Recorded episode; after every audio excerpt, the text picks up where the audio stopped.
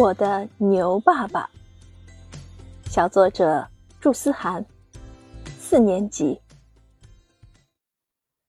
如果非要用一种动物来形容我的爸爸，我觉得用牛来形容最合适不过了。为什么这么说呢？你先听我来讲述一下。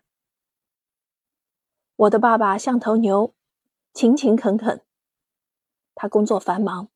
平日里都是早出晚归，往往下班回到家的时候，邻居们都已经吃完去散步了。回到家，他匆忙吃完饭后，又通过手机与同事沟通工作。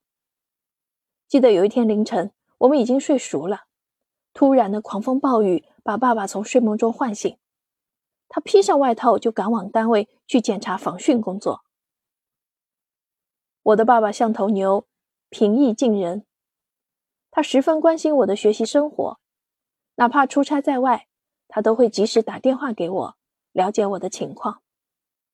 在学习上碰到我有不懂的题目或者做错题时，他总是不厌其烦地为我讲解解题思路。在生活中，他经常抽出时间陪我去运动、旅游。这些年，我们的足迹已经跑遍了大江南北，在他的陪伴下，我开阔了眼界。增长了见识，收获了和爸爸在一起的开心与快乐。我的爸爸像头牛，固执己见。虽然爸爸平时看上去很温柔，但有时候他也有一股牛脾气。比如在外出游玩的时候，我想买瓶饮料解渴，但无论我怎么央求，爸爸都坚决不同意，只会给我买瓶水。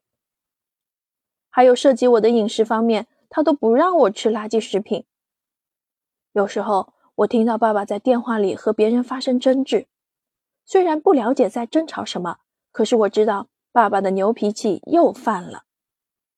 爸爸说，有些原则是一定要坚持的。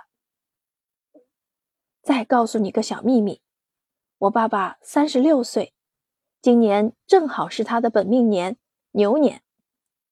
都说属牛的性格挺像牛。